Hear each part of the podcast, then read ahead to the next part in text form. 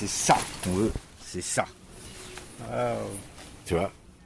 Ça, c'est de la belle vanille. Devant l'un de ces 2000 pieds de vanille, Lionel Schmitt présente aux visiteurs ses protégés. Des gousses vertes au calibre exceptionnel. Elle est bien épaisse, elle est bien, elle est bien dure, elle est bien charnue, donc euh, ça, ça fera un bon produit. Ça fera un produit de qualité.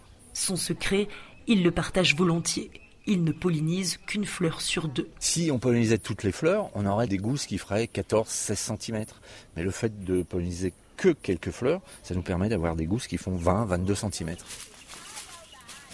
Ah, tu vois là, tu as la fleur qui s'ouvre. Et à midi, si on n'a pas pollinisé, mais en fait, la fleur, elle va se refermer.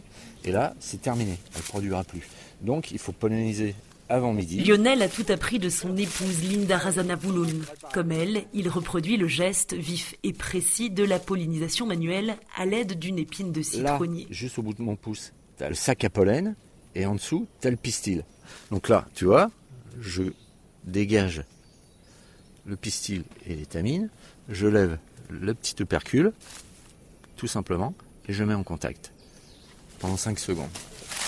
Ici, nulle trace de produits chimiques, les petits tracas se règlent grâce à des solutions naturelles. On avait un problème avec les escargots qui nous mangeaient les feuilles de, de vanille. Et ce qu'on a trouvé, c'est qu'en fait, il fallait juste faire un habitat pour les hérissons. Il suffit de mettre des branches, des feuilles. Et donc, ils sont venus. Et depuis, c'est eux qui nous mangent les escargots. Au village, la visite de la petite exploitation a rehaussé l'offre culturelle touristique de l'île et fait la joie des habitants. Salut Arsinte bah, Bonne année à toi aussi, merci beaucoup à la boutique, Linda emballe avec soin les gousses qui ont séché dans des bouteilles en verre. Moi, je suis quatrième génération qui cultive, qui prépare, qui vend.